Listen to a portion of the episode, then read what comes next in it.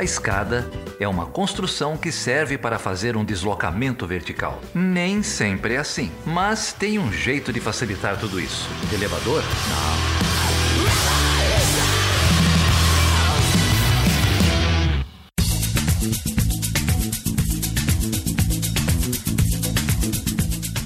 Seja bem-vindo e seja bem-vinda ao último episódio do Chutão da Escada nesse ano desgraçado de 2020. Meu nome é Felipe Mendonça. E eu sou o Geraldo Zaran.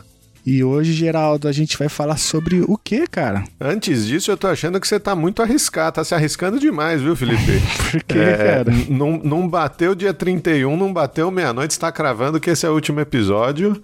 Ó, oh, não sei não, cara. 2020 surpreende. 2020. Ah, o problema é que tem surpreendido negativamente, né, cara? Mas eu espero que você esteja falando de uma coisa boa. Prefeito do Rio preso dia 20 de dezembro, cara. Esse ano não quer acabar. É.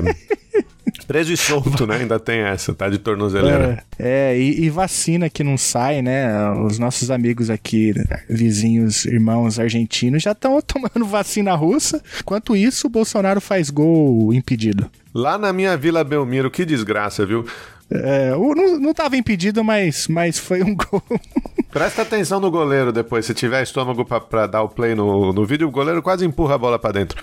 Nossos apoiadores já estão recebendo aviso de vacina, né? A comunidade do Chutando Escada espalhada pelo mundo é, uhum. já tem gente recebendo aviso de vacina. É, ainda bem. Por falar em apoiadores do Chutando Escada, pô, eu queria agradecer todos vocês que ficaram com a gente durante esse ano desgraçado. E lá no final do episódio vai ter surpresa, Geraldo? Vai ter surpresa, você vai agradecer todos literalmente. É. Então, então fique com a gente até o fim. É, mas, Geraldo, hoje a gente está aqui para falar de um tema bem interessante, muito importante, que é o tema da gordofobia, desse padrão estético né, que é imposto a todos e todas nós é, pelo capitalismo em geral. E para isso a gente vai receber aqui a professora Fernanda Rezende. Ela é psicóloga, professora também da Universidade é, Católica de Minas Gerais, a PUC Minas, e ela vem aqui com uma ex-orientanda dela, também graduada em psicologia, que é a Samantha Elisa, que tem um Instagram chamado Psi Corpo Livre. A gente vai deixar aí o, o link no, na descrição. Ela é uma psicóloga anti-gordofobia e a gente vai fazer esse papo aqui. Para isso, a Débora Prado e a Carol Pavese, que já estão de férias, conduzem a conversa uma conversa necessária, uma conversa importante. Então a gente vai chutar a escada de 2020, também chutando para longe de nós os gordofóbicos que nos cercam. Acho que nada mais justo, né? Fim de ano, a gente sempre fala, sempre tem essas bobagens de projeto verão, dieta do verão, uhum. não sei o quê. É, acho que nada mais justo do que falar desse tipo de preconceito, desse tipo de discriminação né, uhum. contra essa imposição de, de padrões estéticos. E as convidadas vão soltar o verbo aí. Vamos lá, vamos ouvir o programa. E eu recomendo veementemente que você escute até o fim para a gente poder pensar aí sobre essas imposições todas que são nos colocadas não só na questão da gordofobia, mas assim, todo tipo de padrão do corpo, né? O controle do corpo, na verdade. E a gente tem que chutar essa escada. Eu recomendo que você escute até o fim. É isso aí. Obrigado, Débora. Obrigado, Carol. Obrigado, convidadas, né? E todos os convidados, a gente agradece sempre os apoiadores, mas tem que agradecer sempre os fantásticos convidados que passaram aqui pelo Chutando a Escada nesse ano. Também sem vocês a gente jamais faria esse programa, então muito obrigado a todo mundo que, que vem, alguns recorrentemente vem conversar com a gente gente. E é isso aí. Se vocês quiserem apoiar o Chutando Escada em 2021, entra lá em chutandoescada.com.br barra apoio. A gente tem três planos de financiamento coletivo no Catarse, no Patreon e no PicPay. A gente recebeu uma mensagem muito, muito legal do Pedro essa semana, um dos apoiadores, é, é, falando de como o, o podcast ajudou ele a refletir sobre certa, certas questões. É, então é para isso que a gente está aqui, no meio dessa confusão toda, no meio dessas demandas todas. É por isso que a gente está aqui essa semana, toda semana. É, você sabe que lá no Catarse a gente tem metas. Esse ano a gente conseguiu bater, já acho que é o terceiro ano, ou quase o terceiro ano do, do financiamento no Catarse. A gente tem metas. A gente conseguiu bater a nossa primeira meta. Sabe qual era a primeira meta, Felipe? Qual era a primeira meta? Não, a primeira meta eram 52 semanas de chutando a escada, chutando a escada toda semana no ano, o que a gente já vem fazendo há algum tempo. Uhum. E vai continuar fazendo com muita felicidade e muita alegria. Então, obrigado. E vamos lá? Então vamos lá, com vocês, Fernanda Rezende, Samantha Elisa, que falam com a gente sobre gordofobia, pressão estética e os efeitos estruturais desse tipo de discriminação é, de que principalmente as mulheres sofrem, ainda mais nessa época do ano. Você sabe o que é olhar para um espelho e desejar que aquele corpo não fosse seu? Você sabe o que é olhar para um espelho e desejar que aquele corpo não fosse seu? Sabe o que é não se achar em telas e papéis? Não é sobre ser gordo, é sobre o peso de se estar acima de um peso. Não é sobre ser gordo, é sobre o peso de se estar acima de um peso.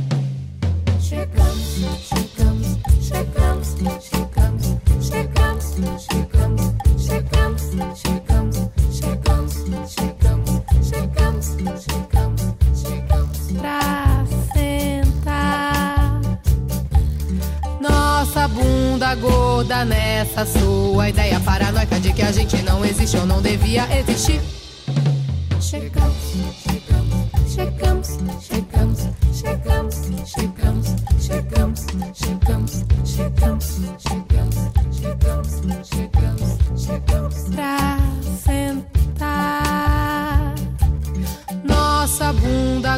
gorda nessa sua ideia paranoica de que a gente não existe ou não devia existir.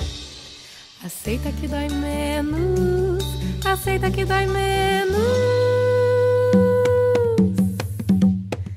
aceitei. E foi delicioso,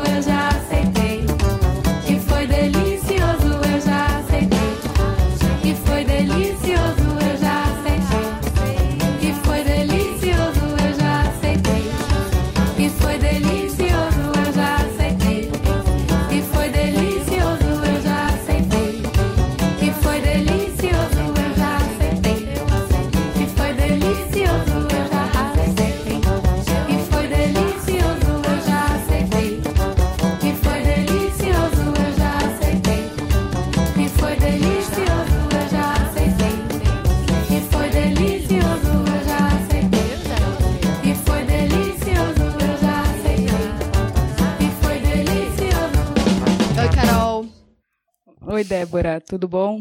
Tudo bem, e você? Caminhando, né, gente? Tudo bem, a gente já fala no automático, né? Mas caminhando, na luta. Estamos nessa reta final aqui de 2020, né? Um ano tenso, mas que pelo menos chegou aqui todo mundo com saúde. Acho que a meta era essa, né? A gente Isso. passou por tudo isso para poder chegar aqui com saúde e vivas, né? E bem. Então, se a gente conseguiu é, estar aqui presente gravando, é sinal de que deu tudo certo, ou pelo menos o principal está funcionando. O resto vem com a vacina.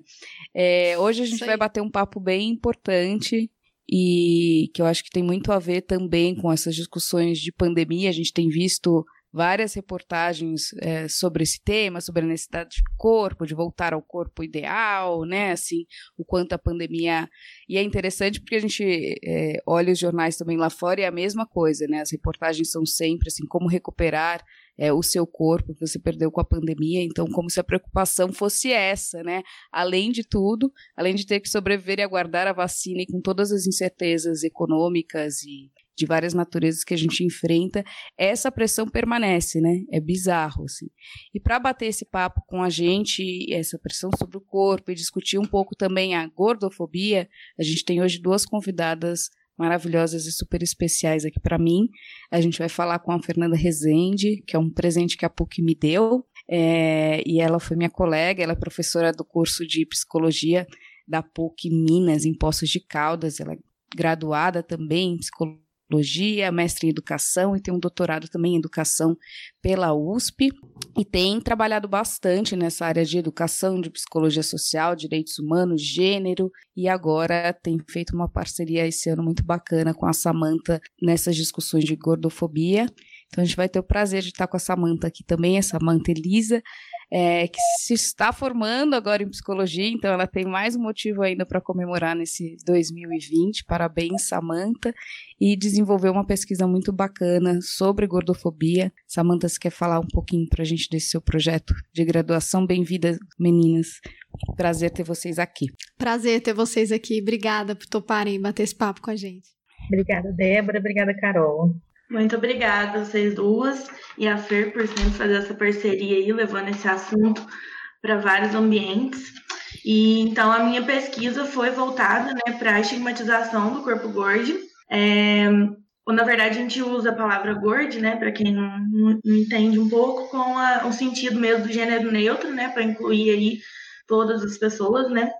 E, e aí essa pesquisa foi voltada para jovens mulheres de 15 a 29 anos, para ver como que tá essa questão mesmo de padrão estético, né? Foi geral, não foi só com pessoas gordas, para entender esse nível de insatisfação das mulheres com esse corpo. E os resultados da pesquisa foram assim muito chocantes, assim, né? Já a gente já esperava um resultado, um tipo de resultado, mas acho que foi além do que a gente já estava é, esperando, né? O nível de, de insatisfação aí bateu quase que 90% da, das participantes são insatisfeitas com seu corpo, é, procuram mudanças, né? Então, é, essa pesquisa foi voltada principalmente para a questão do, do modelo online, né? O que, que as redes sociais influenciam sobre isso, qual que é essa relação da, das influenciadoras e blogueiras, né, com esse corpo, o que, que elas passam isso na, na rede social, né, no Instagram, YouTube, Facebook e tudo mais, e o quanto que a, a, luta social, né, e as minorias têm ganhado espaço dentro do, da, da, discussão online, dentro das redes sociais, e o quanto que isso tem influência, né, nas, mulheres, e esse espaço online de reflexão está sendo construído agora, né,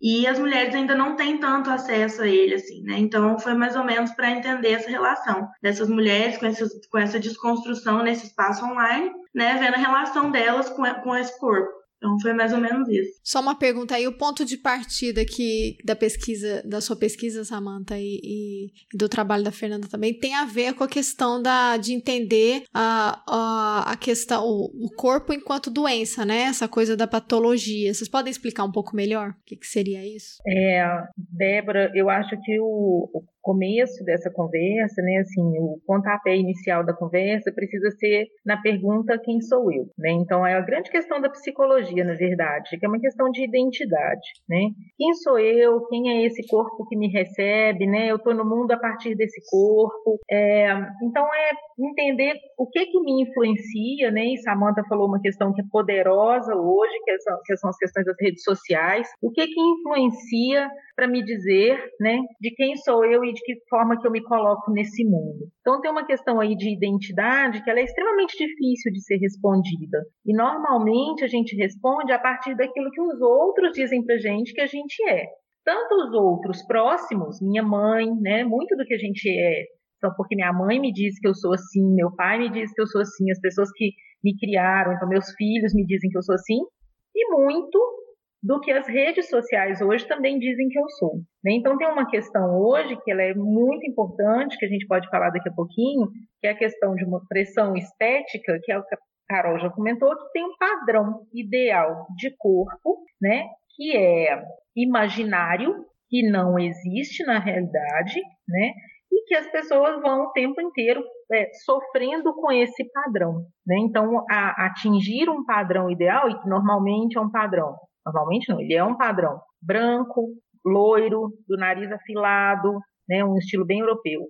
Magro, alto, com o pé de um tamanho X, com as unhas de um formato X, com a sobrancelha de um formato X. Então, não tem dó aí, né? Então, todas as partes dos corpos, femininos principalmente, são regulados por padrões de beleza considerados ideais. E no Brasil, isso se torna ainda mais complicado, porque a gente pega um padrão que é branco, magro e louro, que vai fazer com que 90% das mulheres não se encaixam nesse padrão. Estou aqui chutando um número, mas esse é um número muito alto porque nós não nos encaixamos nesse padrão. Junto a isso, é, como a Carol também comentou, tem um discurso médico que vai dizer que a gente está errada porque ser gordo né, não cabe nesse padrão e não cabe num ideal médico de corpo também. Né? Então, a gente vai falar disso aqui é, também. Então, tem esse primeiro ponto de me perguntar quem sou eu e a partir do que, que eu me coloco. E um outro ponto que é bastante importante é a gente entender também que quando eu descubro quem sou eu, ou quando eu analiso e me coloco no mundo a partir dessa pergunta, da minha construção de identidade, é, eu passo a gostar ou não gostar de mim a partir disso. É, tem uma questão aí na psicologia que é muito importante, é que a angústia não tem medida, né? Então isso é fundamental. Não dá para dizer é, para as pessoas também, você tem que se amar do jeito que você é. É importante que você ame, porque isso não vem de fora para dentro, né? Então a gente não mede angústia. Uma pessoa é, mais gorda, ela pode muito bem lidar melhor com o seu corpo do que uma pessoa que está dentro de um padrão considerado ideal, mas que uhum. também nunca vai ter isso resolvido. Então são questões que é, são importantes para a gente ir pensando. Não, só para pontuar, né, já que a gente está gravando isso aqui em áudio, é, a descrição que você deu do padrão ideal, nenhuma de nós quatro se encaixa nele. Né? Então, assim, é bem, você falou dos 90%, no nosso caso aqui, somos quatro mulheres de ascendências diferentes, de regiões diferentes e, e, todas nós, embora todas brancas, né? É, nenhuma aqui vai ter olhos azuis, nem ser loira. É, acho que não sei a Samanta, mas eu e a Débora somos bem baixas, a gente tem menos de 1,60, então a gente também tá bem fora desse padrão para muitas coisas, né? Então, assim, essa, essa pressão estética ela vai se exercer de formas variadas aqui sobre a gente, mas todas nós sofremos por não não estar dentro desse padrão, né? Então, para mostrar o quão abstrato é isso, né? Mesmo as loiras, né? Mesmo a mulher que é considerada ideal, às vezes a gente vê algumas entrevistas assim de artistas e tal, e muitas mulheres atrizes falando que elas sofreram muito, né, com um padrão. Aí eu fico assim, poxa, elas que teriam que seriam esse padrão ideal, também sofrem do mesmo desafio, né? Aí tem problema depois, é, desenvolve problemas como bullying, anorexia, né? É, ontem mesmo eu li uma reportagem de uma atriz que disse que ela criou um filme baseado na história dela. Então é, é, é uma, é, um, é uma indústria muito cruel, né? A, a, indústria assim da, da imagem sobre as mulheres, né? Interessante que isso pesa e não é à toa, né? Que isso pesa e recai sobre as mulheres, porque os homens não existe essa mesma cobrança. Né? É, existe uma cobrança, sem dúvida, né? Os homens gordos vêm reivindicando esse espaço, né? Nessas discussões da gordofobia, muito especialmente os homens gordos negros é, vêm reivindicando esse espaço é, e tem sido bacana, mas sem dúvida nenhuma a o pressão peso, né? estética né? ela é muito maior sobre as mulheres do que os homens, né? Aos homens é perdoado um tanto de coisa, às mulheres nada é perdoado, né? Então, é interessante você falar, Carol, inclusive porque tanto eu quanto a Samanta, acho que a gente mergulha aí no tema teoricamente por questões de vivências pessoais. Eu sou uma mulher gorda, sempre fui gorda, criança gorda e adolescente gorda, e só depois, na vida adulta, é que eu fui reconsiderar esse corpo e parar de sofrer com esse corpo. Assim, eu tenho que ser feliz é nesse corpo que eu tenho mesmo, né? Mas já passei aí por X, não sei numerar quantas dietas malucas, né, inclusive forçadas pela família, né? Até hoje eu escuto, né, minha família falar assim: faz a cirurgia bariátrica, eu pago para você, né? Isso é uma coisa muito comum na fala do meu pai, assim. Eu pago para você, como se o problema fosse o dinheiro. E é uma dificuldade enorme de, das pessoas entenderem, eu sou feliz como eu sou, né? Então tem uma questão aí, tempo todo, especialmente familiar, de dizer a minha preocupação é com a sua saúde, né? É, a gente vai falar disso daqui a pouquinho, mas de uma desconsideração com essa possibilidade desse corpo ser assim, né? Porque existe aí um padrão magro ideal na cabeça, né? Talvez Samantha pudesse falar um pouco sobre isso e a gente podia também, sabe, é, falar um pouco sobre essa questão da pressão, da diferença entre pressão estética e gordofobia, né? Porque essa coisa de falar um pouco, ah, as mulheres louras e magras também sofrem é bem diferente do que o que as mulheres gordas sofrem, né? É, e antes de eu diferenciar a pressão estética da gordofobia, é importante a gente entender o que, que é a gordofobia, né? Porque não é só o preconceito com as pessoas gordas, né? Vai um pouco além disso. A gordofobia, ela é uma estigmatização que tira o direito da pessoa gorda ir e vir na sociedade. Então, é, a gente fala aqui em questão de acessibilidade mesmo, né? Por isso que quando a Fer fala de dessa coisa de propor, né, para a pessoa, ah, você tem que se amar, você tem que gostar do teu corpo do jeito que ele é. E aí, quando a gente volta para a gordofobia, a gente vê que o quanto esse discurso é, angustia a pessoa gorda, porque como que eu vou me amar numa sociedade que não me cabe, né? Que eu vou numa loja, não encontro roupa, ou que eu para eu ir para o trabalho, eu encontro desafios desde a hora que eu saio de casa até a hora que eu chego. Então, a gordofobia, quando a gente fala dela, a gente fala em questão de acessibilidade mesmo. E essa é a principal diferença entre a pressão estética e a gordofobia. Ontem, no meu Instagram profissional, a gente fez uma enquete lá sobre isso, se as pessoas conseguiam é, diferenciar essas duas coisas, e a maioria não, não conseguia diferenciar. Então, é importante a gente colocar isso, porque muitas vezes as pessoas trazem esse, essa pressão estética, né, pra, achando que o, a pessoa gorda se encaixa somente ali, né, e aí a gente acaba desvalorizando o discurso. E a pressão estética, todas as mulheres sofrem, todas nós estamos aí sujeitos a ela, né, mas a gordofobia só pessoas gordas sofrem, sofrem. E essa, essa diferença vai por conta da acessibilidade, né? A pessoa magra, ela sofre por não ter um padrão de corpo ideal e tudo mais, sim mas ela não deixa né, de frequentar lugares ou, ou é, de vivenciar algumas coisas por estar magra, né? Então, por exemplo, é, não deixa de entrar no ônibus por medo de não passar na catraca, né? Então, isso não acontece com a pessoa magra, por exemplo, né? Com a pessoa gorda acontece, da pessoa não, não sair de casa mais, né? Por medo ou vergonha, né? De, por exemplo, ir no restaurante e ser vigiado o tempo todo, né? O que, que, o que, que a pessoa gorda tá comendo? Será que se ela estiver comendo salada é porque ela tá de dieta? E aí, esse tipo de coisa que eu acho que é o principal, a principal diferença, né? Entre essas duas questões. E é muito importante a gente localizar isso dentro do feminismo mesmo, por entender essa diferença, diferente tipo de opressão, né, que acontece com essas mulheres, né? Então, é, é, muito importante quando a gente vai falar de autoestima, vai falar de, de amor próprio e tudo mais, entender essa acessibilidade na sociedade, né? Como que a pessoa gorda, ela pode se amar se ela não tem acesso, né?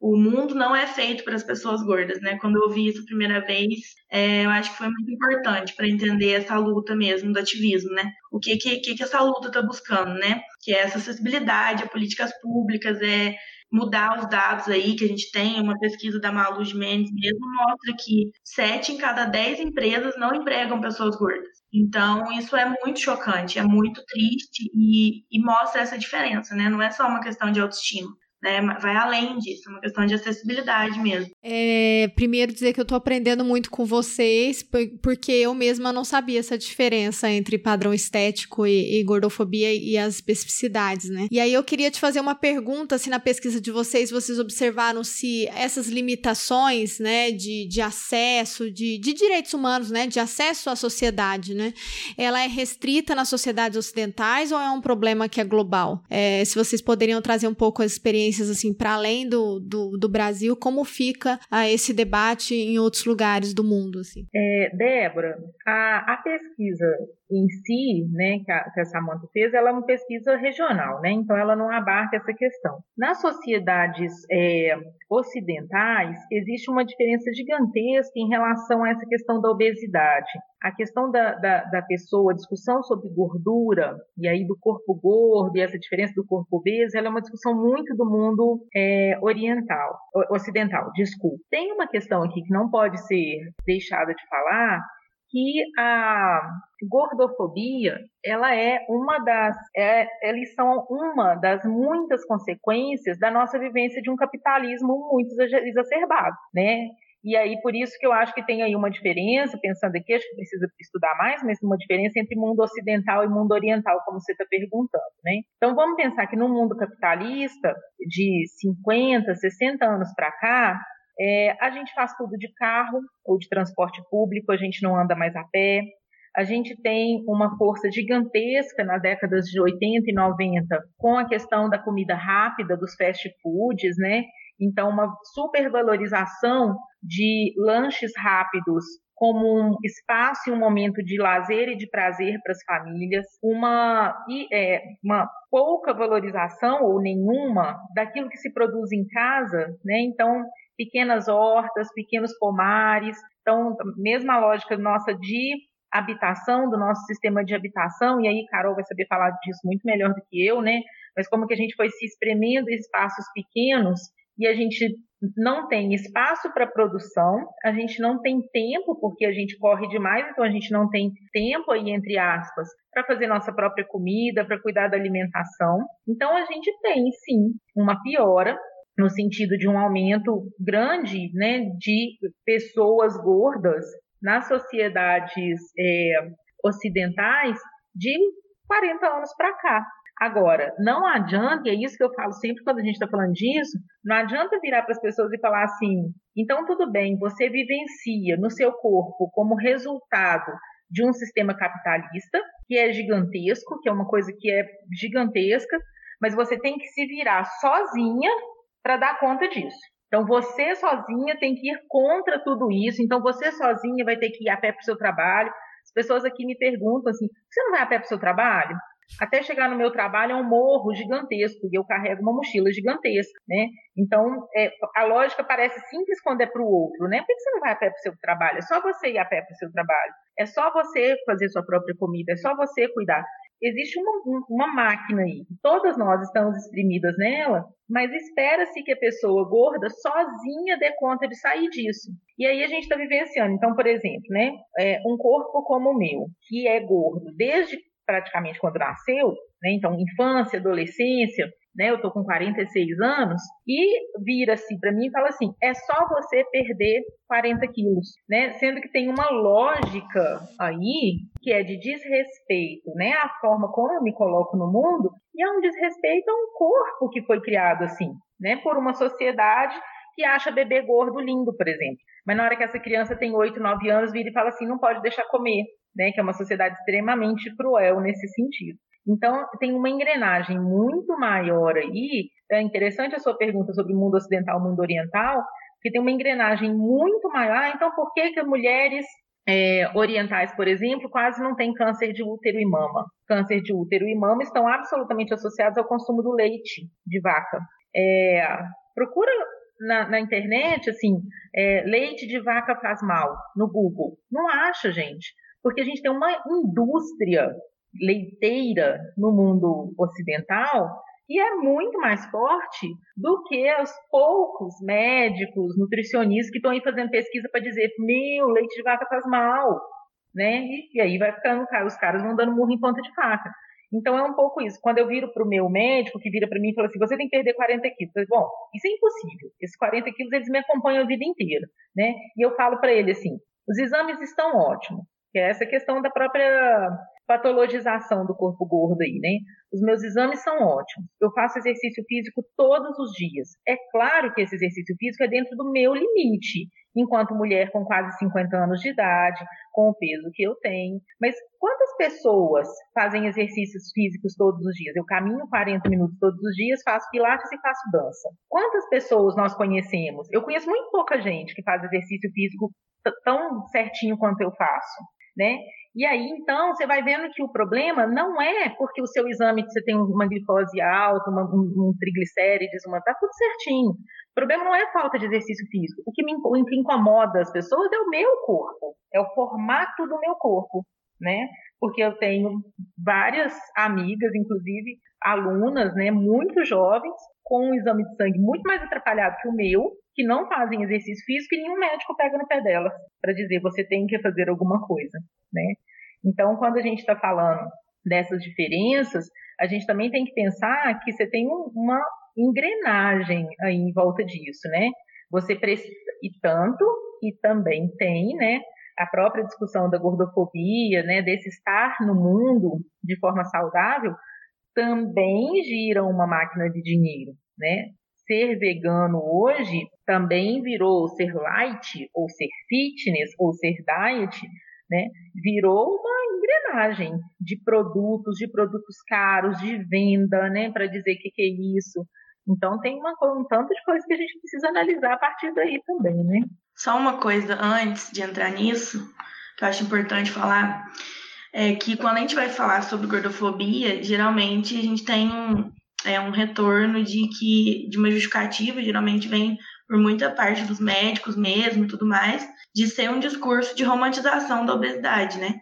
E isso é muito importante a gente falar, porque sempre que eu ponho isso no Instagram, sempre tem alguém que, que me manda uma mensagem falando isso, que não consegue entender de outra forma, que acha que é uma romantização da obesidade. E aí, para ficar claro, né, em vez de eu falar assim, ah, não é, né, porque ao contrário, esse processo é, eu vi que quando eu falo pessoalmente do que aconteceu comigo, as pessoas entendem melhor. Eu acho que quando eu comecei a estudar sobre isso e a entender, né, o, o, a pessoa, localizar a pessoa gorda no mundo e tudo mais, entender todos esses processos, eu passei a cuidar da minha saúde muito mais do que antes. Por uma questão mesmo de hoje eu ter acesso, por exemplo, a nutricionista que não é gordofóbica. Então eu me sinto melhor em ir no consultório, por exemplo. Né? Então, é, eu, por exemplo, a academia sempre foi um espaço super aversivo né? Além de ser, não ter acesso dentro da academia, né, com os aparelhos e tudo mais, é uma, um espaço totalmente opressor ali. Então, é, eu deixava de ir, por exemplo, e hoje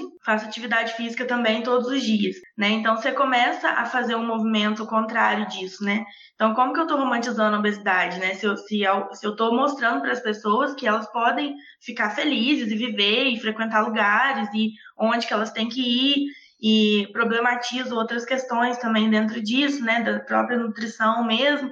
Então, como que eu estou romantizando uma coisa, né, que na verdade a gente não está falando não existe obesidade, vamos todo mundo comer e ficar todo mundo gordo, não sei o que, não é sobre isso, né? A gente está falando que os corpos gordos merecem ser vividos, né? Então, é de uma outra questão, assim. E aí, quando, quando me falam disso, né, hoje eu uso mais essa estratégia de, de falar o que, que aconteceu comigo, né, em vez de eu recorrer a alguma coisa mais teórica. Porque é esse processo, e eu vejo pelas pessoas ao meu redor, né, as, as meninas gordas, amigas minhas, o quanto que até a nossa alimentação mesmo mudou por uma questão mesmo de, de não se sentir mais culpada por aquilo, pelo corpo que eu carrego. E aí eu começo a cuidar do meu corpo, não significa emagrecer né? Cuidar do corpo não tem nada a ver com, com eu ficar lá na minha dieta maluca, mas hoje, por exemplo, quando alguém me passa uma dieta maluca, né, já pressupõe que eu como mal, né, porque tem essa relação da pessoa gorda só come é, comida é, industrializada e passa o dia inteiro comendo, né, o que a gente chama aí de, que é uma palavra extremamente gordofóbica, de gordice, né, como se só pessoas gordas comessem aquilo. E aí, esse movimento contrário disso, né, o quanto que depois disso tudo, é, a minha alimentação mudou sem culpa. Hoje eu como, por exemplo, eu tenho a minha própria hortinha, né? E aí, quando eu colho as coisas para comer, o quanto a minha relação com a natureza mudou, sabe? Quanto eu vejo que aquilo que eu coloco no meu corpo é importante para mim de uma outra forma, não só pela pressão de emagrecer, né? Então, eu não tenho mais isso. Então, como que eu tô romantizando? Então, acho essa questão muito importante também, né? Para quem, para quem tá ouvindo, às vezes passa isso na cabeça, né? Tem uma questão que é muito bacana a partir disso que a Samantha está falando. Eu acho que é da gente começar a entender. Então, eu disse no começo, né? A gente não força ninguém a se amar, mas a gente começar a se olhar e entender que é nesse corpo que a gente mora, né? É nesse corpo que a gente vai viver a vida toda. Então, a gente cuida dele. Se amar vai fazer parte de um processo que é longo, que é doloroso, de autoaceitação, né? E tudo bem se às vezes eu só aceito mesmo. Às vezes eu escuto, inclusive de meninas militantes contra a gordofobia, não, a gente tem que fazer as pessoas se amarem, só se aceitar parece pouco. Mas às vezes a gente só se aceita mesmo, né? É, meu nariz é um nariz grande. E, e ok, eu não vou fazer uma rinoplastia para poder chegar num padrão ideal de nariz. Esse é o nariz que eu tenho, né? Me faz viver, me faz tá, né? Ele tá aí. É, a Alexandra Gurgel, que é uma autora contra a gordofobia, que é, pensou aí o movimento Corpo Livre, e eu comecei a ler mais sobre gordofobia a partir do livro dela que a Samantha me deu há um tempo atrás. É, ela fala lá no livro, fala, olha, eu sempre tive dificuldade em me aceitar meu braço, porque ele era um braço gordo, e tem isso, né? O braço gordo não pode aparecer, ele é feio, porque ele é pendurado e tal. Quando eu li isso, né, minha família inteira tem o braço muito gordo. Mesmo as pessoas magras da família tem o braço muito gordinho. E, é, e ela falou assim, gente, esse braço que me ajuda, esse braço que faz com que eu faça tudo que eu faço todos os dias, né? Ele funciona, né? Eu trabalho aqui todos os dias para fazer. Dá um, um, na hora que você vira e fala assim, cara, tá coberta de razão, né? Ele é funcional, ele me ajuda, todos os dias está aqui comigo, e a gente precisa ser agradecida por essas questões que a gente tem, né? Inclusive porque são funcionais, então tudo bem. Eu não posso não amar o meu braço gordo, mas eu aceito, cuido dele, né? E isso é fundamental. Uma outra coisa que é importante, é, eu queria voltar um pouquinho no que a Carol falou sobre a questão da obesidade mórbida. É, tem um peso nessa palavra, né? Então, é, eu acho que é importante a gente colocar aqui. Não tem problema quando a gente fala assim, eu sou gorda. Gordo não é xingamento. Isso é importante da gente dizer.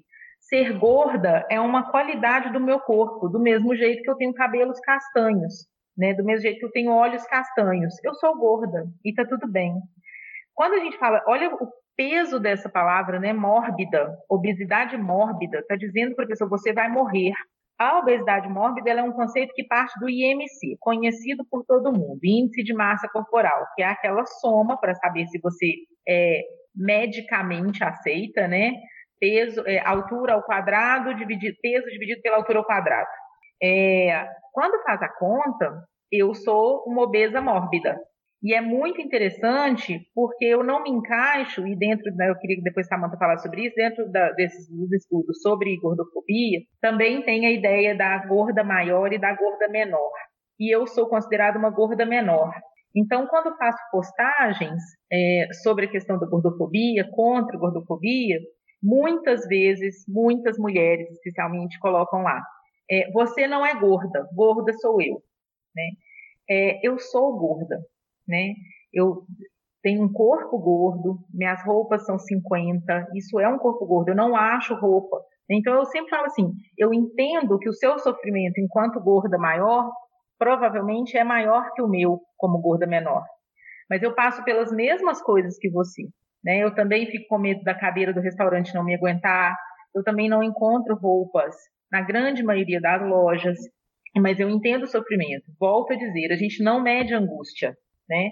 Então tem uma questão aqui do IMC que é pensar o que é uma conta que ela teoricamente tem que caber para todo mundo, gente. Como é que você pega 7 bilhões de pessoas desse planeta e fala assim, bom é ter um número X menor do que esse, né? Então é a gente tentar colocar 7 bilhões de pessoas na mesma conta, né? Só aí já parece absurdo. Então, a gente precisa tomar cuidado e talvez depois, Samanta, a gente pudesse falar também dessas expressões que a gente utiliza, inclusive porque parecem bacanas, porque são expressões médicas, como, por exemplo, obesidade, obeso, obesidade mórbida. Carol lembrou, né, em épocas de pandemia, super gordofóbicas as postagens, inclusive de médicos, né? No começo da pandemia eu já postei lá, falei, se a sua maior preocupação no meio de uma pandemia é engordar, é que você vai engordar alguns quilos, você precisa de terapia né? Porque a gente está no meio da pandemia, você pode morrer, né? Sua família pode morrer. E se você está preocupado, você vai ganhar 3, 4 quilos, você precisa de uma terapia bem feita, né? E não de uma dieta. Então a gente precisa repensar alguns termos mesmo, né? A obesidade mórbida é uma delas, e a própria palavra obeso é, é, são algumas delas. A primeira vez que eu ouvi obesidade mórbida, eu era criança. E aí eu fui passar com uma nutricionista, né? Porque a infância da pessoa gorda é dentro do, do consultório de nutricionista, não é brincando, né? E aí eu lembro que uma nutricionista falou isso e eu ficava na minha cabeça assim: eu sou uma bomba relógio, vou morrer a qualquer segundo. E a sensação foi essa por muitos anos, né? Até eu entender que não, que não era assim que funcionava. E aí você virar para uma criança e falar que a criança é uma obesa mórbida e que se ela não começar a fazer atividade física e, e fizer uma dieta maluca, ela vai morrer, isso é muito pesado, né? Depois, como que você quer que a pessoa fique bem, né? Depois de um, de um choque desse, né? E essa questão dentro do ativismo que a Fer comentou, a gente diferencia, né? A gorda maior da gorda menor por uma questão mesmo de compreensão da opressão mesmo. Então, a gente usa o número 56, né, de vestimenta aí para diferenciar quem veste menos que 56 é a gorda menor, e mais é, que 56 é a gorda maior, né? Esse número às vezes varia um pouquinho, é, entre 54 e 56. Mas é, para entender que, por exemplo, dentro do, do universo plus size, né, que agora a gente vê bastante coisa sobre isso, é o quanto esse plus size, que é uma coisa que eu trago também no meu TCC, né? Que é, é um plus size que não representa as mulheres gordas, né? Apesar dele, é, igual a gente já comentou em algumas lives, né, Fer, que quando a gente vê lá escrito numa loja plus size, já dá um alívio, já dá uma coragem de entrar, porque você sabe que ali pelo menos né, reconhecem um pouco disso, mas é, para gorda maior não existe isso, né? O plus size não representa a gorda maior. Nem a gorda menor, porque muitas lojas né, oferecem um plus size que, que não veste uma pessoa gorda. Além do preço né, ser exorbitante, assim, não cabe no bolso da, da maioria da população. E aí a gente vê essa diferença das modelos né, do plus size serem modelos consideradas só grandes, né? Tipo assim, o quadril largo, é, altas e não tem celulite, não tem, não tem estria, não tem nada, sem barriga, é, barriga não marca na roupa. E aí, Sim. como que eu represento isso, né? Como eu, por exemplo, como uma mulher gorda, não. Quando eu vejo plus size, eu sempre me dá um pouco assim, deixa eu ver o que, que, que isso aqui tá falando. E aí você vai ver, principalmente biquíni ou lingerie, você vai ver, tipo assim, é surreal, sabe? Não, não existe aquilo, aquilo não é mundo real, né? Então, mais uma vez, eles pegaram plus size, né, pra falar, estamos colocando aí, e aí a indústria usa isso e não, mais uma vez, a mulher não volta ao padrão ideal, né? E não, não se sente pertencente àquele mundo ali, né? Slow songs, they for skinny hoes. Can't move all of this here to one of those. I'm a thick bitch, I need tempo. Fuck it up to the tempo. Pity pat, pity pat, pity pity pat. Look at my ass, it's fitty fitty fat. Kitty cat, kitty cat, kitty kitty cat. Pour me a glass, boy, I like my water wet. Throw it back. Throw it back, good back. Catch that. Get that, get that. I need a jack for all of this ass, but it won't go flat. Baby, baby, come eat some of this cake. He look like he could gain a little weight.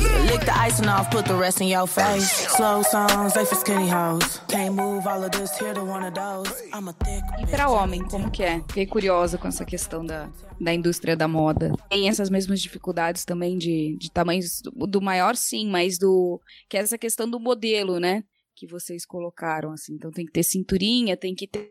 E acho que também tem várias outras, né? Você tem que ter. Que volta um pouco pro que a gente estava falando no início, mas tem que ter uma altura também padrão, né? Então não só o peso, mas deve ter um padrão de gordo, né? Acho que é isso, né? Não contempla todos os corpos. Você vai ter gente que tem mais quadril, você tem gente que tem mais barriga, né? Assim como todos os corpos são diferentes. Então, você também não consegue homogeneizar e padronizar o que é um corpo gordo, né? É, e aí acho que a gente recai sobre esse, né, além dessa dificuldade do entendimento do tamanho, mas é, acho que é uma boa colocação, porque agora que a gente vê esse empoderamento maior, né, e as mídias sociais também têm dado mais visibilidade é, aos gordos e principalmente aos ativistas, né? Também sigo a, Alexandra Gurgel, é, mas você vê que tem ali uma série de projeções estéticas também naquele corpo, né? Que de alguma forma ele precisa contemplar também é, não ficar longe, né, desse ideal, assim. Então, dentro das limitações que ele tem, ele também precisa, né? Então, há uma pressão também de padrão dentro do que é aceitável num corpo gordo? Ou... Tem, né? Samantha, Samantha falou aí para as mulheres, inclusive, essa questão da roupa considerada plus size, às vezes ela não veste 44, 46, e que definitivamente isso aí não é um corpo gordo, né? Para os homens, Carol, eu acho que mais uma vez é um pouco mais fácil, porque até a própria vestimenta, a forma como ela é construída, a própria vestimenta masculina, ela é diferente da feminina, né? Então as coisas não são muito acinturadas, as camisas elas são mais retas, mais quadradas. Então, mesmo que o corpo gordo masculino ele tenha menos cintura e mais quadril, ele tenha mais barriga e menos bunda, por exemplo, as roupas já são um formato mais menos difícil, né, de encaixar. Como eu disse, a gente tem visto bastante gente é, falando disso, né? Tem vários homens gordos, é, alguns modelos, outros não, que têm dito isso nas redes sociais, né? Alguns inclusive aí pegando nicho de mercado e lançando marca própria, como as meninas também têm feito, né? Não acho isso ruim, pelo contrário, acho que é uma questão, né, da gente da forma como se coloca. E eu sempre, quando olho, né, meninas e meninos, muito especialmente as meninas, como a Alexandra, como a Laiso, eu não sei se vocês acompanham um pouco a Laiso, cantora, que maravilhosa, eu prefiro inclusive as postagens da Laiso. Como outras meninas é, gordas, é, eu fico pensando assim, como que eu teria sido mais feliz adolescente se eu tivesse tido acesso a isso, sabe assim? Porque hoje, quando eu vejo mal, né, mas um plus size numa loja pop, por exemplo, né, Marisa, sei, sei lá, não tem, mas Marisa, Renner, sei lá, mesmo, e aí entendo o que Samantha falando, né, é um plus size pequeno, que vai até os 52, mais ou menos no máximo, mas mesmo assim ainda falo, gente, que bom, né, as meninas hoje podem usar short jeans, por exemplo, eu encontro short jeans em loja pop, coisa que eu definitivamente não encontrava quando eu tinha 15 anos, né, então o uniforme da escola não cabia em mim, então eu sempre usava blusa de frio, podia estar o calor que fosse em Belo Horizonte, mas eu estava sempre de blusa de frio porque o uniforme da escola me pegava em todas as banhas e aquilo era muito ruim para mim, né? É, então acho que é importante perceber como que a, a própria né, a própria forma como as meninas e os meninos gordos vêm se colocando para que meninas e meninos que não, não são famosos batam o olho e falam assim, estão representados. E aí é isso, representatividade é fundamental, né? Então, nesse sentido, é, acho que para as meninas ainda é um problema maior de acesso à roupa, a Samanta colocou, é caro, é mais caro, né? Volto a dizer, tem tudo a ver com capitalismo. Não é porque a sociedade está achando que o corpo gordo é um corpo que está ok, é porque achou nicho de mercado mesmo, né? Eu fico olhando as minhas redes sociais, como eu olho muitas coisas a partir disso, né? As propagandas que vêm são todas de roupas plus size. E é tudo muito caro, né? Desde a lingerie, do biquíni, como a Samantha comentou, as roupas todas. Então, é, ainda tem muita coisa para ser discutida e para pensar. Agora, o acesso à roupa, ele é muito importante, né? Porque a gente, a Samantha comentou, sair de casa é um negócio fundamental, eu tenho que me sair, né? E a gente, quando a gente se sai se sentindo bonita, a gente fica muito mais à vontade. É, mas é essa coisa da gente olhar no espelho e falar assim, tá tudo bem, você está fazendo a sua parte, né? Você está se alimentando bem, a sua alimentação é saudável, você faz exercício físico, essa é você, né? É aí que você mora. E você precisa cuidar bem de você. Porque se você quer viver 80 anos nesse corpo de forma saudável, a gente precisa cuidar bem da gente, né? E isso não significa que ser magra é ser saudável. Toda vez que eu vejo esse negócio da pandemia, obesidade é pior para. Eu falo assim, gente, muito mais gente magra morreu de Covid. Por que, que a gente está pegando no pé disso agora? Né? Eu não consigo pensar de outro assim, isso é gordofobia. Porque quando a gente pega a estatística, muito mais gente magra morreu de, de Covid. Eu não estou dizendo que uma pessoa que não faz exercício físico, que não tem uma alimentação saudável, é claro que o corpo que não tem uma alimentação saudável, ele vai estar muito mais, é, esqueci a palavra, predisposto a várias doenças, inclusive o Covid, né? Mas aí não é uma questão de obesidade, é uma questão de como que você se cuida, né? Eu acho fundamental esse, esse ponto que vocês duas trouxeram, né? De separar essa questão estética de uma questão de saúde, que geralmente é colocada juntas, né? Então, o corpo magro não só ele é socialmente aceito, mas ele também é o corpo que a gente consequentemente correlaciona com o modelo do corpo saudável, que é quando você vai ver a alimentação dessas mulheres que são extremamente magras, né, e que não tem um fenótipo para ter um corpo magro, porque tem essa questão também, né, assim, tem gente que come é, na mesma quantidade. A minha irmã, minha irmã é uma pessoa que ela é bem mais alta que eu e ela é magérrima, e ela sempre foi magérrima, né, e eu sou o corpo oposto dela. E a minha irmã comia, assim, muito mais do que eu na adolescência e ela não engordava uma grama. Se eu comesse metade do que ela comia, eu engordava, né? E sempre fui bombardeada com todas as revistas, Capricho e tudo mais, da necessidade. Então, assim, para mim era muito com complicado, porque na minha frente, na mesa, tinha uma pessoa com o corpo que as revistas me vendiam e que eu nunca tive e nunca vou ter né? E ainda é assim. Então, assim, e ela, bom, ela né, faz, também fazia Iron Man, coisas que eu também nunca me, me predispus a fazer, mas tem essa questão, né? Assim, você tem essa questão do fenótipo. Qual que é o seu estilo, qual que é o seu tipo de corpo, qual que é o seu padrão de corpo, né? Que corpo você vai poder ter, né? E aí, assim, eu nunca vou ficar alta e nem vou ficar magérrima. E é tudo bem, né? Então, assim, tem essa, essa associação, né? O que a gente não está falando aqui é que, ah, tudo bem, então pode ser um corpo, tem que ser um corpo cuidado, independente do peso. Acho que é essa a relação, né? A gente não pode, e não pode fazer essa relação de que um corpo gordo é um corpo mal cuidado um corpo, porque a consequência fala isso, que o corpo magro é o corpo bem cuidado, né? Acho que a gente tem que romper com esse estereótipo em cima do corpo gordo. Né? Todos os corpos precisam ser bem cuidados, bem alimentados e todo mundo precisa se exercitar. E é isso que a gente, né, que vocês fazem. Talvez mais do que eu até. A Fernanda começou a falar, eu falei, nossa, vou Não, eu já, exames eu periódicos, então, é. eu não, fa não tenho feito. Lavar louça e cuidar de filho conta como atividade, atividade física. física. ótima. Eu bem que não tem, tá? Lavar louça e cuidar de filho eu também cuido. É, não, e o sedenta, e assim, é, esse é um ponto importante, né? É, eu tava lendo pra nossa conversa que a gordofobia é isso, é você ter o preconceito com a questão do, do estético, né? Do, do biotipo da pessoa, porque não necessariamente isso tem a ver com a pessoa ser ou não saudável. Eu conhecia, inclusive, na época da faculdade, amigas que que estavam dentro do padrão ali, faziam exames periódicos, estava tudo alterado, né? Triglicérides, tava, tinha pressão alta, tava com tudo alterado. Então, isso não tem a ver é um discurso que é que ele cai por terra, né? Quando a gente vai a fundo para conversar sobre isso.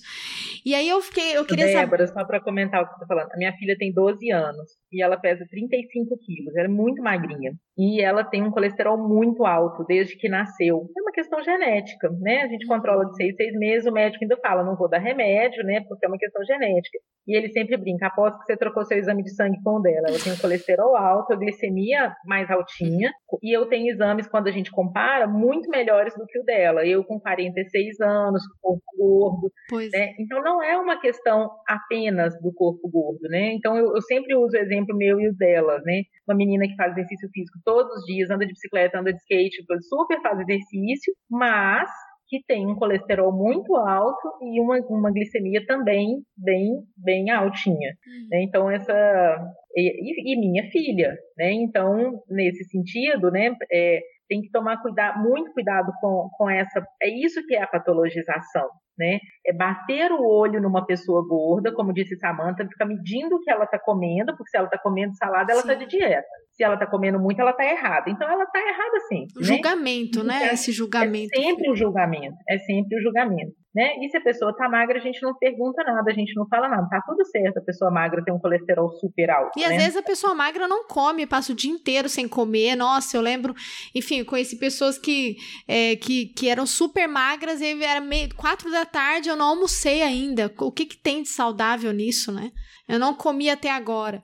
É, mas eu queria perguntar para vocês, né, para nossa conversa, eu, eu tava lendo sobre a questão se a gordofobia ela é crime ou não, né, no Brasil. E aí eu li que não é crime tipificado, né? Não, não, e aí é uma discussão que a gente já fez em, em outros momentos que por si só a criminalização não resolve as questões, né, da sociedade. Mas é, eu acho que eu queria saber um pouco a opinião de vocês porque a, a entrevista que eu li estava no Estadão, depois eu posso pôr o link, apesar do Estadão, enfim, tenho críticas com o jornal, mas enfim, é uma reportagem boa.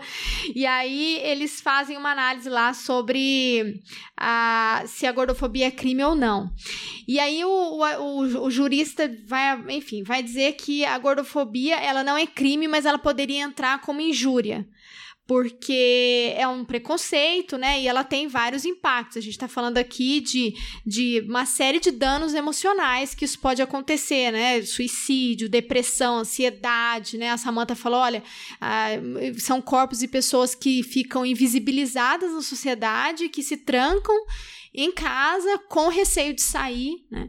E aí eu queria saber de vocês, assim, se se a, se a gordofobia poderia entrar, né? Se isso mudaria um pouco, se a gente tivesse uma discussão na sociedade e que pudesse legislar e, e, e entender também que seria um crime de intolerância, né? Se a gordofobia poderia ser enquadrada como um crime de intolerância. O que, que vocês pensam disso?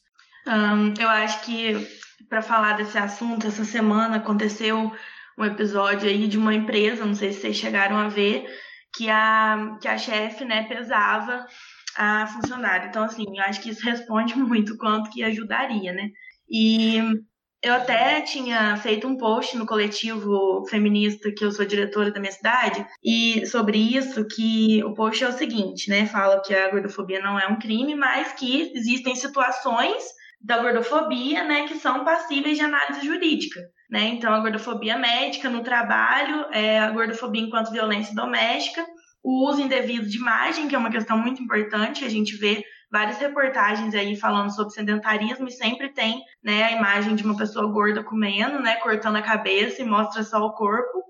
E a gordofobia enquanto acessibilidade. Então, essas questões são passíveis de análise jurídica. E isso é muito importante a gente falar, né? Eu sempre falo com as meninas do coletivo, porque situações como essa da reportagem, né? Da, dessa, desse caso que aconteceu, é, são comuns e eu acho que sim, se, se a gente tivesse aí, é, se fosse é, um crime, né, gordofobia, talvez a gente conseguiria denunciar mais coisas que acontecem, né? Porque muitas vezes não, não, a gente acha que não, que é só um preconceito, é bullying só, e aí fica por isso mesmo, né?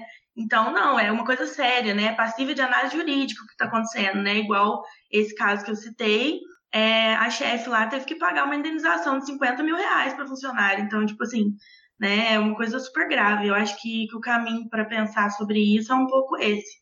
No caso, entrou como assédio moral, né? Não como gordofobia. Na, na questão da análise da situação, entrou como assédio moral. E é absurdo mesmo, né, Sim. gente? De deixar bilhetinho para funcionária pedindo a prova de que ela havia se pesado na academia daquela, naquela semana, né? É, é absurdamente constrangedor, é desnecessário. E só para lembrar também, alguns anos atrás, eu acho que foi o último concurso para professora do estado de São Paulo, é, algumas candidatas que haviam passado no concurso não passaram no exame médico, com a justificativa, o médico deu a justificativa de que, como elas eram gordas, elas teriam problemas futuros. Elas não tinham nenhum problema atual, mas como elas eram gordas, elas teriam problemas futuros. No absurdo que isso é, porque problemas futuros Qualquer um pode ser ter. humano Sim. pode ter, né? Elas recorreram e ganharam na justiça e Mas que entraram absurdo, né? o como constrangimento. Mas penso o constrangimento, exatamente. E aí, essa- essas meninas terem que acionar advogados, assim, Sim. passar por situações que absolutamente são desnecessárias, mas a partir do preconceito médico nesse sentido também, né?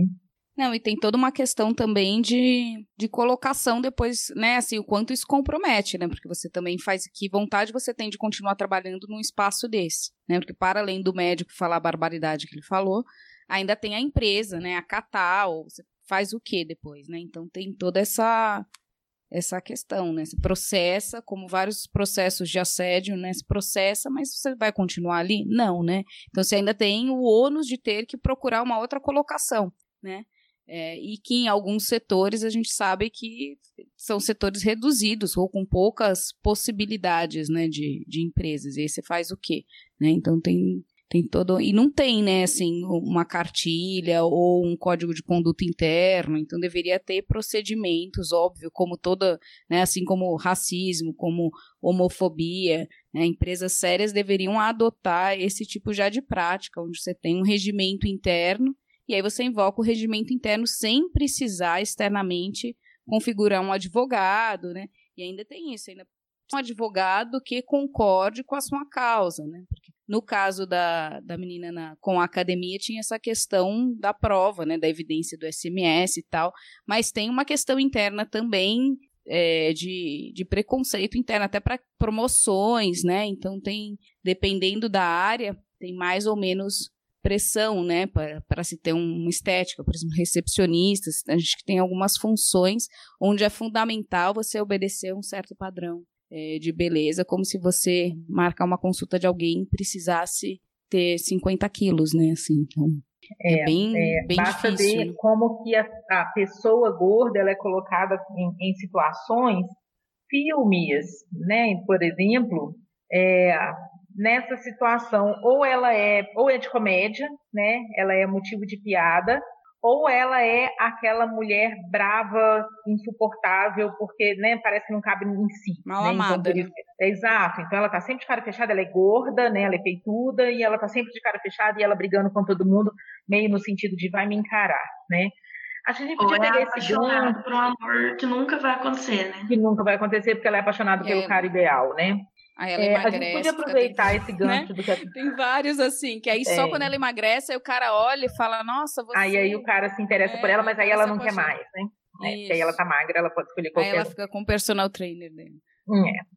É, a gente podia pegar esse gancho do que a Carol comentou e falar para quem já está escutando aí, gente, Carol, é, Samantha, as expressões gordofóbicas que a gente usa no nosso cotidiano e que a gente né, usa por hábito, mas que são expressões gordofóbicas e que a gente precisa parar de usar. Né? Talvez a gente pudesse comentar um pouco sobre isso, Samantha. Então, você comentou, né? Gordice. Gordice. E só antes de entrar nisso, vou indicar um Instagram muito legal, Débora, depois você dá uma olhada para tirar mais dessa tua dúvida. Chama Gorda na Lei. E lá eles discutem a gordofobia em questão em âmbito jurídico, e aí são advogadas, né, discutindo. E é bem legal, sim, traz bastante coisa. Então, voltando ao que a Fer falou, né, das expressões gordofóbicas, né, a gordice, acho que é o que eu mais vejo. Essa semana eu já devo ter visto assim, umas 10 vezes, em 10 Instagrams diferentes, né? Ainda mais agora, fim de ano. E aí, tudo que é, que é evento, né, tem o tal da gordice. É, o lindo de rosto, né, que, que aí corta a pessoa, né, tipo assim, no meio. E se é lindo de rosto e aí teu corpo é horrível, né, já fica subentendido isso, que não é legal também. É, que mais? Não tô lembrando do resto agora. Tem uma. te- Tem aquela pensamento gordo, né? Tô com pensamento, Pensamento gordo, é muito nossa. próximo do gordice, né? Isso. A gente é, pensar por que, que a gente tem que, no- nos grupos de amigos, quando a gente está reunida aí com as amigas de- da gente, falar das pessoas a partir dos seus corpos. Carol, aquela baixinha, né? Fernanda, aquela gorda. Por que, que eu tenho tanto adjetivo para a gente falar das pessoas, né? Carol, aquela inteligente, Fernanda, aquela professora, tem tanto adjetivo para falar das pessoas, por que, que eu tenho que dizer do corpo das pessoas, né? Quando a gente está reunido com os amigos, nossa, você viu fulana como engordou? O que, que a gente tem com isso? Né? Não é da nossa conta. Ou dizer para a pessoa que, nossa, você engordou, né? Nem precisa dizer para ninguém que engordou ou que emagreceu, né? A pessoa tem espelho na casa dela e ela sabe muito bem o que, ela está passando, inclusive para ter emagrecido ou engordado.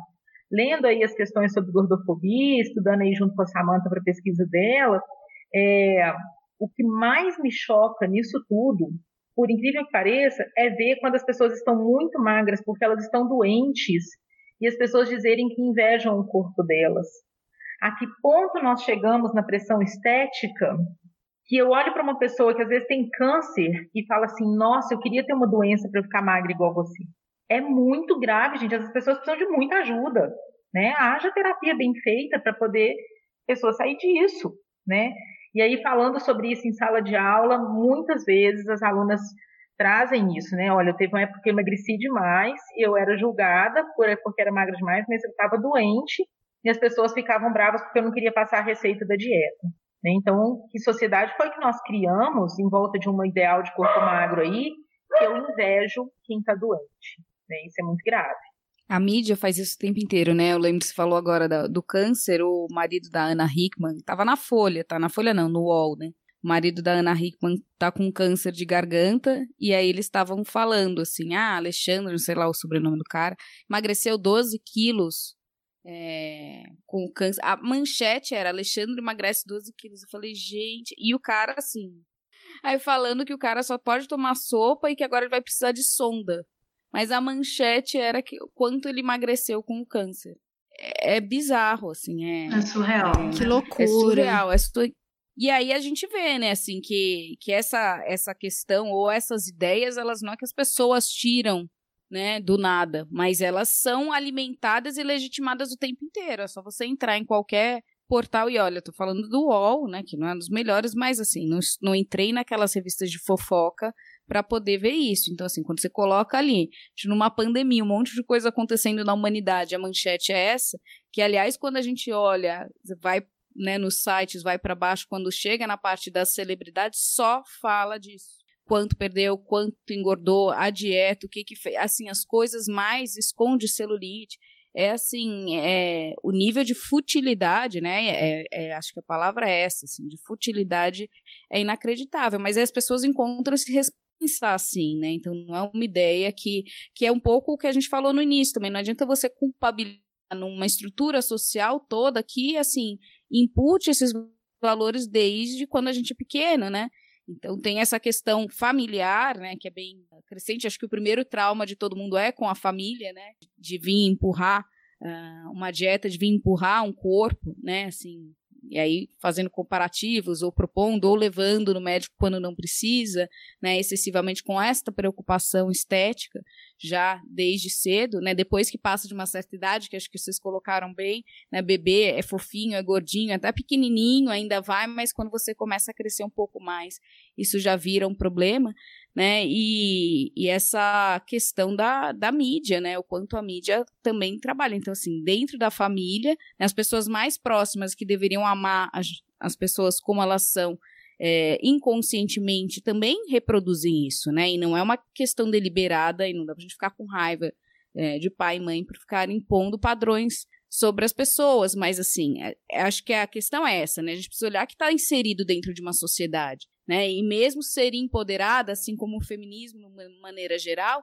você tem que lutar contra uma onda inteira. Você abre a porta, e se você abre a porta empoderada, você tem que enfrentar o mundo mesmo assim né? Lógico que isso te, te, fortalece muito mais, mas não quer dizer que você não vai sofrer preconceito, né? E que então a, a estrutura machista ou a estrutura gordofóbica some a partir do momento que você individualmente se empodera, porque as questões estruturais estão postas. Né? E você vai ter essa dificuldade numa colocação no emprego, você vai ter uma dificuldade num relacionamento, né? Ou achar relacionamentos, você vai ter dificuldade com os outros, né? Então, assim, é, acho que essa a gente cria um problema coletivo, mas responsabiliza o indivíduo por ele. É, Exato. É, e, foi o que eu falei de capitalismo agora mesmo, né, Exato. Carol? Você tem um problema enorme, mas você quer que as pessoas individualmente resolvam esse problema sozinhas, que o problema é só Exato. dela. Você falou duas Fê, coisas super importantes. Oi, vai. Carol, desculpa. Não, vai. Eu queria comentar duas depois... coisas que eu achei super importantes a partir da sua fala. Uma é a questão da família. Até entendo, né, que às vezes inconscientemente essa família quer mesmo é, né, tem aí uma criança gorda, um adolescente gordo, está realmente preocupado. Então, mas as ações elas são conscientes. Então, para começar, né, parar de falar as coisas gordofóbicas. Né? Então, está fazendo gordice, tal. Começa a pensar se você realmente está preocupado, né? Eu sou mãe e eu entendo, a gente realmente se preocupa. Eu brinco com a minha filha todo dia para ela comer fruta, porque ela tem que sair de casa e fazer exercício físico, etc. Quanto de exercício físico você faz junto com os seus filhos? O quanto a alimentação da família inteira é saudável, né? Então, porque não adianta eu dizer para meu filho, para minha filha, né, que especialmente crianças e adolescentes, que elas têm que fazer de uma forma e eu estou ali fazendo de outra completamente diferente. Eu não faço nenhum exercício físico, mas quero que a criança faça natação três vezes por semana e judô três vezes por semana. Vamos junto, né? Então, se, se é com crianças e adolescentes, vamos junto. Né? Você não precisa fazer a mesma coisa que a criança, mas enquanto a sua criança está, sei lá, andando de bicicleta, você pode fazer sua caminhada. Você está mostrando para a criança o tanto que isso é importante. Então, essas ações são conscientes e isso é fundamental. Uma outra coisa legal de fazer Samantha já começou, tem muitas profissionais na medicina, médicas, é, é, nutricionistas, que não são gordofóbicas. Então, bora procurar uma nutricionista que não vai dizer para uma criança que ela é obesa mórbida. Olha o peso disso que a Samantha contou agora mesmo, né? Passar uma parte da infância achando que, vai, que é uma bomba relógio. Olha o peso disso, né? Crianças entendem as coisas muito concretamente, né? E essa nutricionista não estava preparada para ser nutricionista de criança, com certeza, né? É, então, isso é, é importante da gente pensar. Essa semana eu fiz uma publicação no meu Instagram que deu o que falar e eu vou aproveitar e divulgar meu Instagram também, que é o Psi Corpo Livre, psi.corpo livre. E, e, foi sobre o Natal, né? O Natal chegando, e aí junto com ele chega bastante expressão gordofóbica. E, e uma das coisas que sempre acontece no Natal, e que dessa vez antes eu já publiquei lá para ninguém fazer isso, porque se fizer isso eu ver, eu vou falar mesmo, que é reproduzir meme de antes e depois da ceia, né? O antes da ceia magra e o depois da ceia com a foto de uma pessoa gorda. Isso aconteceu na pandemia também, sempre acontece, mas no Natal eu acho que isso aumenta e aí as pessoas reproduzem aquilo, vários problemas, né? Como se uma ceia de Natal fosse te tornar uma pessoa gorda, e isso é gatilho para quem tem transtorno alimentar, né? De ficar vendo esses, essas, esses memes. E como também se eu, eu, por exemplo, como gorda, como se aquilo fosse uma consequência ruim, né? Como se meu corpo fosse uma consequência ruim. Então, isso é uma questão que a gente precisa pensar bastante também, porque o que tem de meme gordofóbico e, e que as pessoas compartilham, assim, sempre, às vezes não paro para pensar e tudo mais, e eu sempre vou de um em um individual mesmo e chamo para bater um papo, uma reflexão, porque é muito, sabe? Tipo, é o dia todo. Eu poderia ficar aqui horas falando sobre isso, porque é muito meme gordofóbico. E agora no Natal, esse sempre vai aparecer. Vocês podem prestar atenção que vai aparecer esse. E aí vocês já dão esse olhar para isso, né? Pra gente não compartilhar e sabotar esse tipo de coisa, né? Ah, é a minha predileta, relaxada na dieta. Confiança, só confiança não tá na balança, não tá na balança. É a minha predileta, relaxada na dieta. Confiança, só confiança não tá na balança, não tá na balança. Te pego de mão cheia, gordinha, gordinha. É obra de arte, de valor na pintura e na moldura. Esquece quem não soube entender, degustar dessa fartura. eh. Pra ler partitura não basta saber ler. Veste que quiser e vem me ver. Veste que quiser e vem me ver. Veste que quiser e vem me ver. Veste que quiser e vem me ver. Previsível. Que tem padrão é previsível. Previsível. Que tem padrão é previ. Previsível, previsível. Eu, é a minha predileta. Relaxada na dieta. Confiança, só confiança não tá na balança, não tá na balança. É a minha predileta. Relaxada na dieta.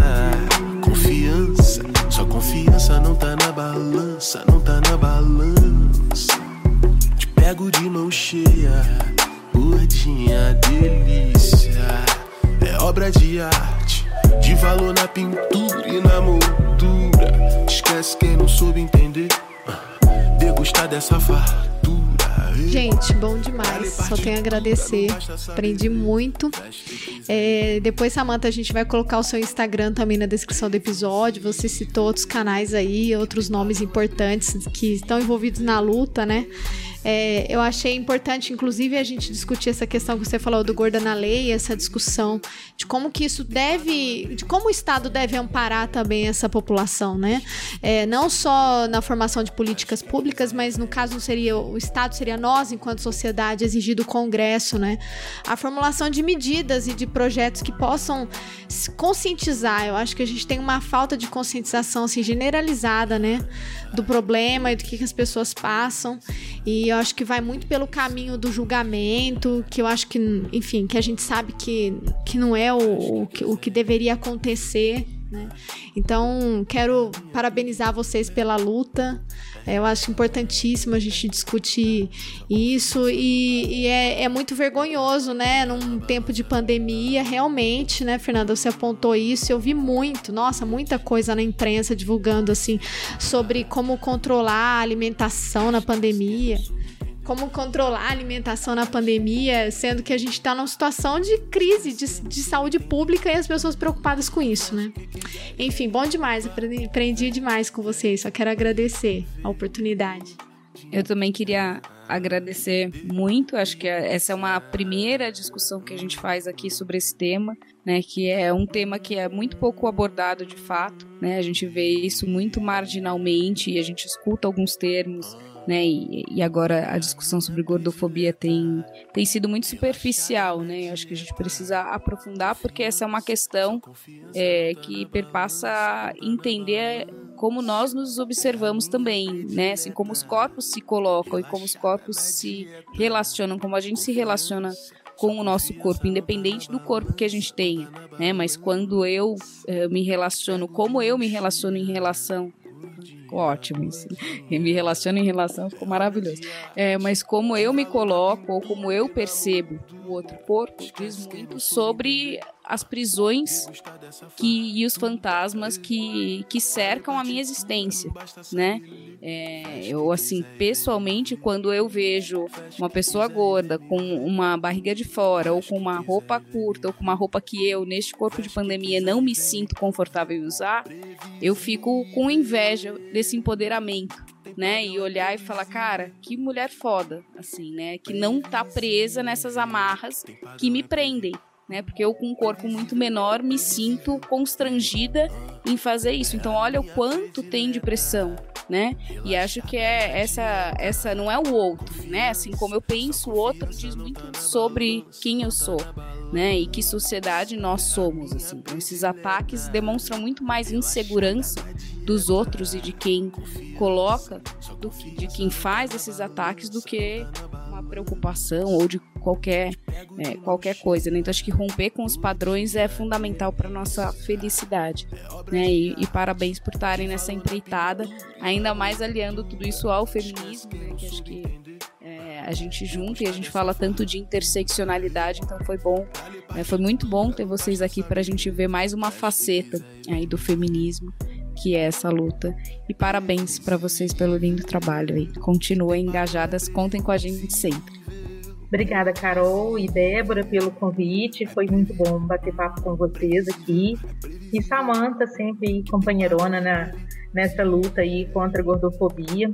E vamos que vamos, né? Quanto mais a gente falar em espaços diferentes, né, e questionar, mais a gente dá é, luz, né, mais foco aí em cima da questão, é para discutir mesmo. Obrigada, Carol, e obrigada, Débora, pelo convite. Obrigada, gente, pelo aprendizado. Agradeço também. Eu acho que de mensagem final quero deixar uma coisa muito importante que o processo de desconstrução e, e de, de, todo, de, de tudo isso que a gente falou, ele não é linear, ele não é da noite pro dia e ele não é tão prazeroso assim, não. Ele é doloroso, tem muitos momentos difíceis e não deve ser vivido sozinho, né? A gente precisa compartilhar isso com outras pessoas sempre, né? Se fortalecer de várias formas. Muito obrigada.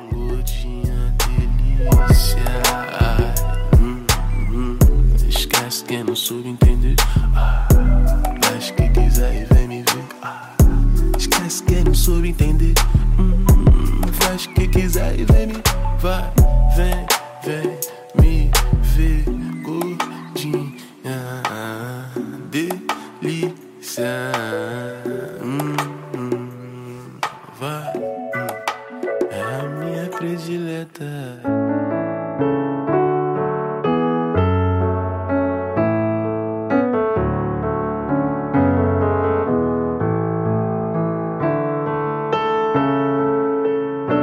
Geraldo, depois dessa conversa aí importante sobre gordofobia, eu te chamei aqui pra gente poder agradecer, encerrar o ano é, agradecendo primeiro a você pela parceria aí, já tem três anos, né, cara, que você me tolera nesse, nesse projeto. Tá mais pra quatro que pra três, tô contando aqui. tá contando os dias. É, foi um ano bem difícil, mas conseguimos aí a meta, né, de publicar um episódio por semana. É, valeu, Geraldo, pela parceria. Também aproveito para agradecer a Carol Pavese e a Débora Prado, que também toleram aqui o, os- nós dois, né? Então aí sempre à disposição para ajudar nesse projeto. Não tem que agradecer nada, a gente tá junto, tem que agradecer os outros, né? A gente tá junto nisso. Obrigado também aí por essas semanas, meses, dias, sei lá, é, esse ano que a gente olha pra trás, tanta coisa que a gente fez, que a gente começou o ano gravando junto lá em Uhum, janeiro. É verdade. E, e você tinha feito uma brincadeira, você falou que a gente ia se ver 10 vezes esse ano. É, talvez, né? Talvez no Zoom, no Google Meet e tal. É, mas é um é um projeto. As coisas ganham. A gente fala de institucionalização, as coisas ganham vida própria. Acho que o Chutando a Escada É. há bastante tempo ganhou vida própria, a, a despeito do que você ou eu queiramos. e, e, o, e tem os apoiadores, e tem a Carol e, e a Débora, Uhum. e tem os convidados que sempre pedem e falam pra voltar e, e é isso aí. É, é por isso que a gente que a gente continua e acredita no projeto e agora a gente vai agradecer essa turminha da pesada aqui, né? que, além de tudo, põe a mão no bolso para ajudar o Chutando a Escada. Mas, Geraldo, antes da gente falar o nome da galera toda aqui que apoiou financeiramente com Chutando a Escada nesse ano interminável de 2020, eu queria mandar um abraço para duas pessoas que nos ajudam bastante aí nos bastidores, né? Primeiro, primeiro é o Felipe Reis, editor do SciCast, de vários outros podcasts aí. Eu queria mandar um abraço pro Felipe, que vira e mexe nos acode, né? Nos ajuda aqui é, a- a- na edição dos episódios. E também pra Maju. A Maju foi sua aluna, Geraldo? Maju foi minha aluna, cara. Maju foi minha aluna, acho que o primeiro semestre dela no curso de, de Relações Internacionais, talvez no segundo, segundo talvez, não- não lembro mais. Uhum. É, mas sempre foi uma, uma aluna é, brilhante no talvez no sentido físico da palavra, sabe? Aquele, aquela aluna que no tom da voz traz um traz um brilho, traz uma, uma conversa é, diferente, uma crítica diferente. Uhum. Sempre foi muito legal ter ela como aluna e foi uma alegria enorme quando ela escreveu pra gente dizendo que não podia ajudar financeiramente, mas queria ajudar né, na produção de algum jeito e tem ajudado a gente bastante aí É. é, desde então. É isso aí. Muito obrigado, Maju. Sem palavras para agradecer todo o apoio, toda a ajuda que você tem dado para esse projeto. E o Felipe também, né? Deixa eu dar uma palavra aqui do Felipe Reis, o- a produtora dele, né? Acho que chama Cortes. Uhum, isso. É, o Felipe também produz facas artesanais, então a gente vai deixar o link dele aí também, é, apoiar quem nos apoia, né? Aham. É, então, sempre um trabalho muito bacana, muito aberto para comentários, para ajustes. Felipe, brigadão, cara. Nos últimos anos isso aí também tem sido uma força importante. Obrigado, Maju. Obrigado, Felipe. Mas vamos aí falar o nome da galera inteira que ajudou o Chutando a Escada financeiramente esse ano. A gente tem vários apoiadores e apoiadoras anônimas, né? Portanto, os nomes não serão lidos, mas a gente tem uma galera aí que apoia, que tá lá no grupo, uns que também não estão.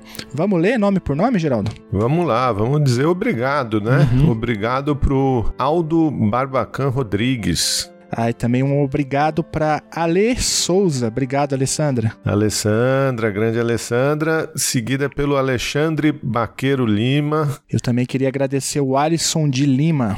o André São Pedro, tem santo até no nome. E também tem o André Oliveira, a quem eu deixo aqui um grande obrigado. Obrigado, Bruno Vieira Costa. E muito obrigado, Bruno CPZ. Não sei, será que é capês? Sei lá, não sei. Bruno Handler, que até já gravou com a gente aqui, né? Nossa, o grande Bruno Rendler. E também o Cairo Junqueira, que também já gravou com a gente aqui, professor da Federal do Sergipe. Obrigado, Cairo. Obrigado, Camila Maria Barreto, Muito obrigado, Camila Maziero. Carla Paranhos, Obrigado, Carlos Penteado. Carlos Romeu da Silva, Muito obrigado, Carlos Toledo. Carola Rodrigues, Valeu, Carol Bernardo Silva. Caroline Paiva Torres. Valeu, César Rosati. Valeu, Clarice Freire, obrigado. Muito obrigado, Cristiano Ferraz. Débora Cabral Lima, nossa Deb do coração. Grande Deb. Eu agradeço também o Douglas Romualdo Silva. O Eduardo Freitas da Silva. Também um grande abraço pro Eduardo Góes, quem eu já tive inclusive o prazer de conhecer pessoalmente. Para Elisa Cruz, obrigado, Elisa. E também obrigado Erisnei de Oliveira, obrigado. Pro Henrique Vilaraçal, um dos mais novos apoiadores aí. Obrigado, Henrique. Valeu, Henrique. E também um obrigado pro Eric Silva, valeu. Por Arnaldo César. E também um super obrigado para Erijane Tenório da Silva, muito obrigado. Pro Fábio Simonetti, que se não me engano também foi meu aluno. E para Fernanda Florencio, que não foi minha aluna. Pro Fernando Malto Fencas, um dos apoiadores mais antigos do O projeto. Big Boss e também tem uma outra deviante aqui que é a Flávia Ward. Obrigado, Flávia. Também uma das primeiras apoiadoras da Flávia. Obrigado, Flávia. Obrigado, Flávio Lira. Grande Flávio Lira e também um super obrigado para Franciele Becher Pro Francisco Fernandes Júnior. e também para Francisco Soares Júnior. Francisco Júnior, né, É. aqui no grupo. Obrigado, Giovanni Campanucci Alecrim de Araújo. Grande Giovanni, eu já conheci também pessoalmente. Ele é o host do podcast Cristão Café com Alecrim. Valeu, Giovanni. E um abraço também, um muito obrigado pro Guilherme Anselmo Pro Guilherme Lino Martins. e pro Guilherme Nunes. Pro Guilherme Oliveira. E esse foi o último Guilherme. Obrigado, Guilhermes. E também um agradecimento ao Gustavo Sarte. Obrigado, Gustavo. Obrigado, Heitor Moraes. Valeu pela parceria, cara. Valeu, Helena. Nossi, muito obrigado. Elvésio de Oliveira Cunha. Grande Elvésio, professor amigo da UFA, nem sabia que ele era apoiador. É, valeu, Elvésio, e também um abraço pro Henrique Vicente. Valeu, Henrique. Obrigado, Irani Braga Ramos. E um grande abraço e um obrigado para Isabela Pereira. Para Isabela Mundim. E também para o Jefferson Cavalcante Lima. Para Joana Francener. Valeu, Joana. E também o nosso agradecimento ao João Vitor de Oliveira. Ao Joey da Silva. E a Juliana de Jesus. Juliana Galhaço de Jesus, Juliana Marins, obrigado, Julianas. Um agradecimento também ao Leandro Nunes, valeu, Leandro. Ao Léo Pérez. E ao Léo Melo, valeu, Léo. Leonardo Ribeiro, obrigado, Leonardo. Um agradecimento também a Lilian Alvarenga, valeu, Lilian. A Luana Nuyeng, valeu, Luana. E também um abraço pro Lucas Herculano, Valeu, Lucas. Ao Lucas Leite, lá do Indupla com Consulta. Ah, o que seria de nós sem o Lucas Leite? Aproveito também para agradecer o apoio do Lucas Machado. Valeu, Lucas. A Maria Regina do Nascimento. Também um agradecimento ao Marcelo Pereira. Ao Márcio Vasques. E também ao Marcos Vinícius da Conceição. A Maria de Fátima Coelho Pinto. E também a Marina Beirão. Valeu, Marina. Marina, nossa especialista em cachaça. a, Ma... a Masashi Inoue. E também ao Matheus Novaes. Valeu, Matheus. Ao Matheus Vieira de Souza. Moara. Obrigado, Moara. Ao Murilo Fernandes Marques. E a Natália Nascimento. Valeu, Natália. Grande Natália, saudades de vocês. Natália Teixeira Paula Braga. Ao nosso amigo de Portugal, Nuno Pimenta, valeu Nuno. Nuno e a Naime, né? E a Naime, exatamente. Mais Naime do que Nuno. Mais o casal que a gente ama tanto. Ao Oswaldo de Moura Júnior, obrigado Oswaldo. Ao Pablo de Rezende Braga, valeu Pablo. A Patrícia Gil de Brolese. E a Patrícia Minamizawa, valeu, Patrícia. Ao Patrick Andrade, obrigado. E ao Patrick Cadier de Aquino e Barone Santos, valeu, Patrick. Nome bonito, hein, cara? A Paula Regina Correia. E ao Pedro Augusto Silva Pereira, valeu. Ao Pedro Luiz Rosa da Silva. E ao amigo Pedro Salgado. Sem palavras para agradecer, Pedrão. Valeu, Rafael Lourenço. Valeu, Rafael da Rocha. Renan Nogueira ao nosso marxista Rildo Borges Duarte, tá sempre lá. Valeu, Roberto Teles. Grande Roberto Teles, um abraço e também um abraço pro Robson da Rosa. Valeu, Rodrigo Braga. Valeu, Rodrigo Fonseca. Rogério Paz da Cunha. Valeu, Rui, Rui Carlos, grande, grande Rui. Obrigado. Toma sua vacina aí, Rui. Valeu, Saulo Arantes Seolim. Valeu, Sebastião Ferreira de Lima. Obrigado, cara. Sérgio Garcia.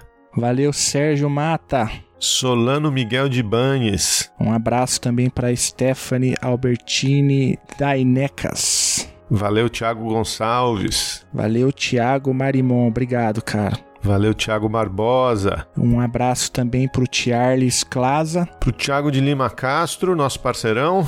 Pro Thiago Lira também, muito obrigado. E pro Vinícius Milanes Couto. Gente, muito, muito obrigado a todos e todas vocês. Se não fosse por essa galera aí, a gente já teria desistido, fala a verdade, Geraldo. Com certeza. É... Não é nem pelo dinheiro, apesar de que continuem apoiando financeiramente na escada, mas é, o alento de saber que, que a gente conseguiu criar essa comunidade muito maior, né? Mais materializada uhum. é, nessas pessoas que estão sempre presentes, que estão sempre mandando mensagem que tomaram um, um, tempo do seu dia para vir é, retribuir a produção que a gente, que a gente faz. É, esse, sem dúvida, é o, é o mais importante, o mais significativo nesse trabalho todo. E claro, né, é, para todo mundo que, que não pode, que não está com o nome aqui, mas que também está nas redes sociais, está escrevendo para a gente, uhum. recebendo muito e-mail essa pandemia. Uhum. É, tinha um contato muito legal no Twitter e, e, sem dúvida é só porque tem esse, esse respaldo que a gente segue em frente, né? Respira fundo e segue em frente. É, agradeço também a todos e todas vocês, a galera que escuta, que comenta, compartilha. Tem os que não comentam, não compartilham, mas estão sempre ali na escuta. A gente agradece a vocês também. Muito obrigado. Foi um ano difícil, mas a gente chegou até aqui e a gente vai atravessar esse 2020 aí juntos e juntas novamente. Vamos lá. Valeu, Felipe. Bom fim de ano aí pra você e pra família. Valeu, Geraldo. Fica bem aí também.